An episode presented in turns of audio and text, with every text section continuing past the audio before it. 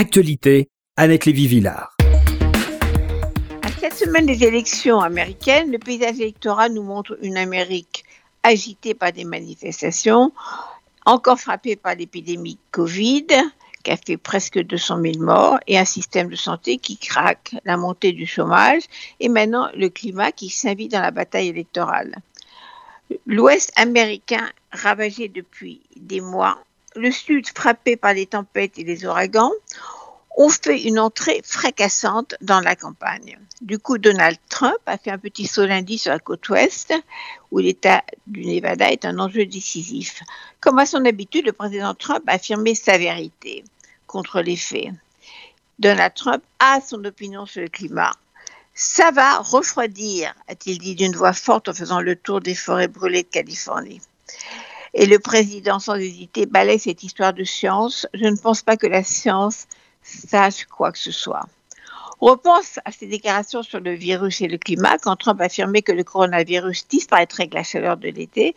Or, l'été 2020 a été l'un des plus chauds de la planète et le virus n'a pas disparu. Ces contre-vérités ne vont pas affecter le noyau dur des électeurs de Trump, ceux qui s'embrassent sans masque à son dernier meeting dimanche en espace confiné. Mais la classe moyenne, celle que démocrates et républicains essaient de gagner, ne semble pas être convaincue par les déclarations grotesques sur le climat ou le virus. Joe Biden, le candidat démocrate, est toujours en tête des sondages. Alors, la, la, cérémonie de signature de l'accord de paix entre Israël, les Émirats et Bahreïn, hier en grande pompe sur la pelouse de la Maison-Blanche, va-t-elle rapporter quelques voix à Donald Trump? Peu probable. Cet accord n'a pas le poids médiatique des accords de paix du temps de Clinton, où on voyait un Arafat, un Rabin et un Pérez, les ennemis de toujours, mettre fin à une guerre sanglante. Cette fois, les accords entre les Émirats, Bahreïn et Israël ne mettent pas fin à une guerre, mais ouvrent des frontières à des échanges, à du business.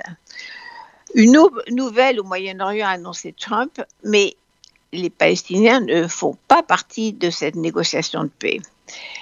Quant à ces accords, ils ne vont pas peser dans l'élection de novembre. La politique étrangère n'a jamais été en tête des préoccupations des électeurs américains et même dans les communautés juives américaines. L'accord de paix au Moyen-Orient ne fera pas changer d'avis des électeurs. Les derniers sondages montrent toujours que Joe Biden recevrait 67% des votes juifs, grosso modo les mêmes chiffres que pour Hillary Clinton il y a quatre ans, et Donald Trump seulement 30%. Comme tous les électeurs, ils mettent l'économie et la santé en priorité, mais ils rajoutent aussi la question de l'antisémitisme et de l'insécurité.